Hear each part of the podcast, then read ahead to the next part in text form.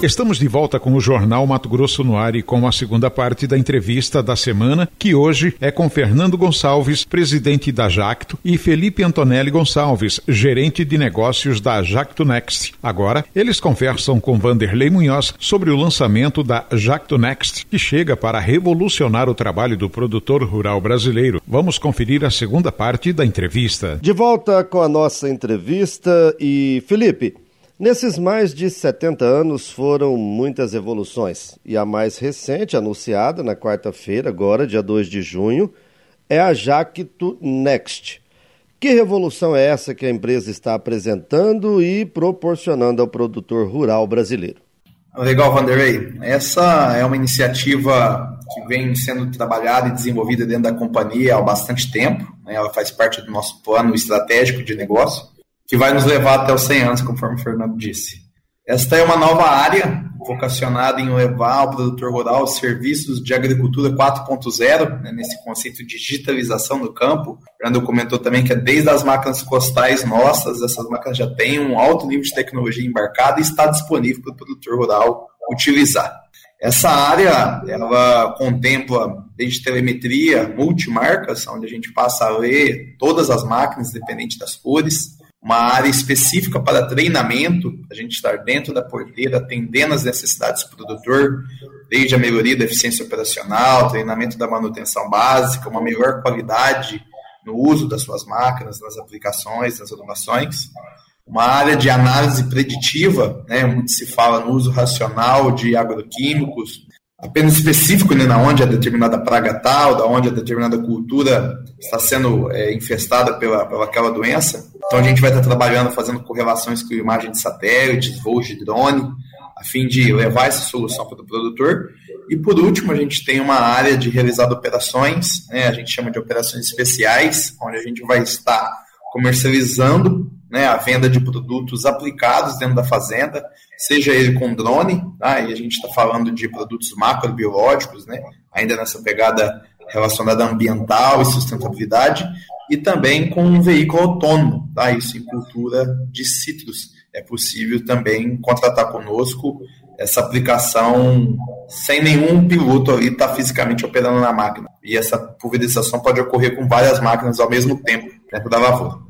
Ô Fernando, quando se fala em agricultura 4.0, não tem jeito, né?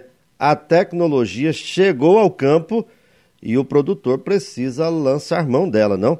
É, acontece o seguinte, o agricultor, ele qualquer tamanho de agricultor, você, ele tem várias cores de equipamentos dentro da propriedade dele.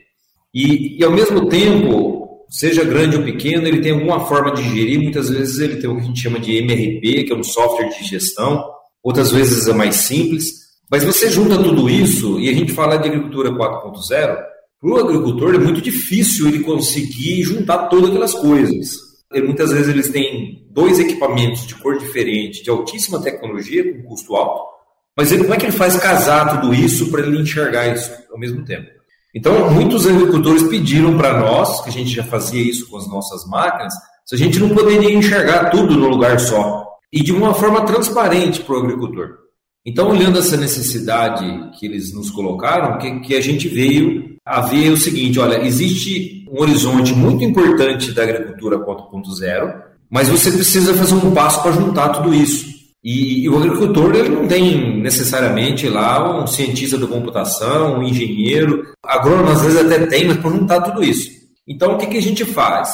Ele tem todas as cores na fazenda. A gente chega lá com uma equipe de especialistas, especialistas de agricultura de precisão, faz um projeto, faz um diagnóstico. Por exemplo, ele pode ter um trator velhinho lá e ele pode ter uma, uma colhedora de algodão estado da arte e ele precisa enxergar tudo no mesmo momento. A gente vê o que, que cada um desses equipamentos precisa, faz um projeto, depois a gente vai lá, leva todos os conjuntos que precisa para fazer a conexão, liga a máquina e aí a gente faz o que é o COA, que é ter lá na, na, na, no escritório dele ou na casa dele, onde que ele quiser, um, um, centro de operações agrícolas que ele consiga enxergar tudo, seja do nosso costal DJB, seja do Uniporte 3030, ou seja um, uma colhedora ou uma máquina de um concorrente qualquer. Isso é basicamente o que a gente faz com essa agricultura 4.0. Entre todas as inovações, Felipe, essa comunicação entre as mais variadas máquinas, equipamentos e coisas dentro de uma propriedade. Eu falo isso porque tem muita empresa que lança nova tecnologia, mas que só se comunica com as máquinas dela. Essa inovação significa um avanço considerável para o produtor, né? Porque ele não vai precisar vender nenhum de seus equipamentos e vai conectar aquilo que ele tem na propriedade independente da marca e seguir trabalhando normalmente?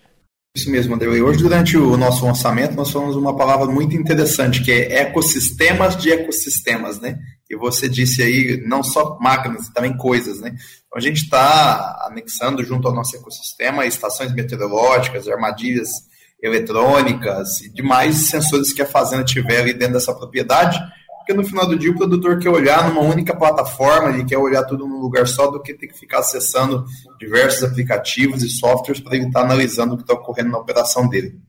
O agricultor, ele usa uma palavra que ele fala o seguinte, eu não gosto de ficar refém de ninguém. Então, às vezes ele tem uma cor, aquela cor só tem um sistema que fala com ela mesma.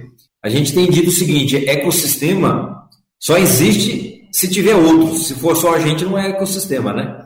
Então a gente está entendendo que fazer parte de um ecossistema parte do princípio que a gente está, tem que estar aberto para trocar informações com o outro e o outro com a gente. E, e um detalhe importante que a gente tem nessa, nesse processo todo: a gente trabalha com o conceito da lei de proteção de dados, em que as informações a gente considera o seguinte: a informação é do agricultor, né? não é nem nossa, nem do concorrente nosso, é do agricultor. Então, para qualquer tipo de informação, o agricultor ele, ele tem que dar o ok dele para quem que ele quer mandar a informação e se ele quer mandar. Ô, Fernando, você falou também sobre algo que me chamou muita atenção.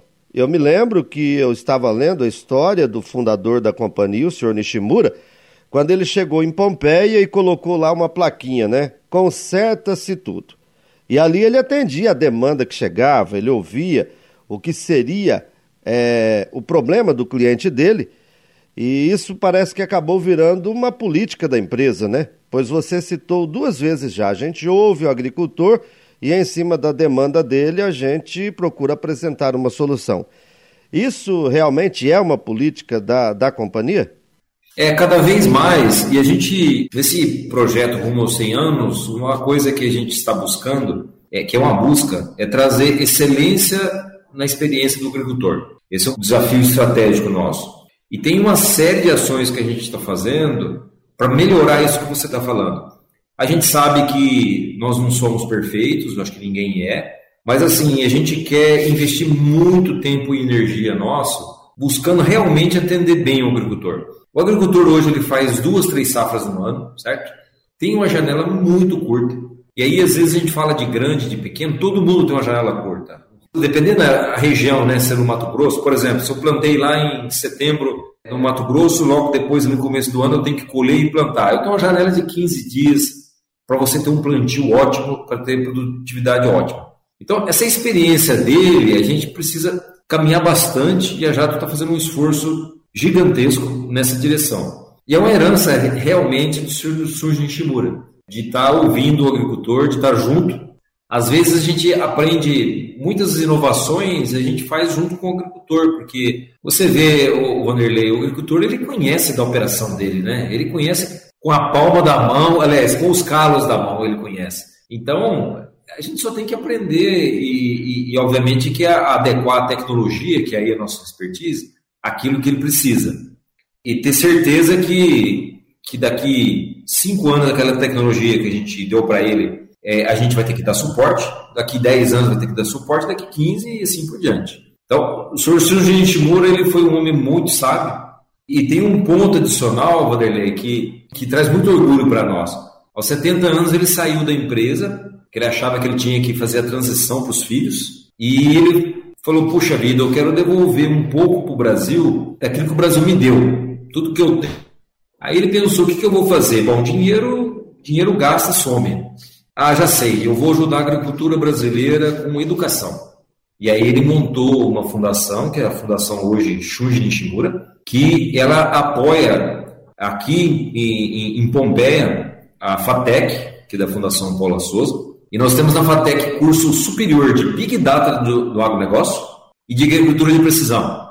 E a gente tem gente do Brasil inteiro que vem trabalhar, agricultores patrocinam alunos, eles prestam vestibular, vêm estudar, depois voltam para a região deles. Então a gente tem um orgulho muito grande disso, inclusive porque lá é um ambiente que, que não é nosso, obviamente, é da escola. A gente tem mais de 100 empresas parceiras, incluindo os nossos concorrentes. Inclusive a gente sempre agradece essas empresas, porque graças a, a elas a gente consegue é, fazer aquela mão de criar a mão de obra que vai estar ajudando o agricultor. O senhor Nishimura falava o seguinte: olha, mais do que café, a gente precisa cultivar homens. Cultivar homens através da agricultura. A gente continua com esse trabalho, a família continua com esse trabalho. Um bom percentual do nosso, nosso lucro é investido na fundação. E, e a gente faz propaganda disso, viu, Vanderlei? Porque não é para nós, é, é para agricultura. E se tem um agricultor aí que está nos ouvindo, gostaria de sugerir para vocês: olha, pega o pessoal da tua cidade, gente que estuda, sugere para o pessoal fazer curso de agricultura de precisão, de big data, apoia esse pessoal, depois você vai ter mão de obra no futuro. O Brasil precisa dessa mão de obra.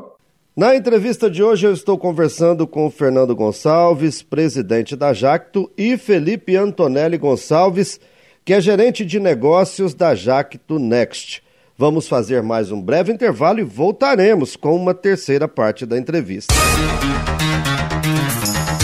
Você está ouvindo Jornal Mato Grosso no Ar.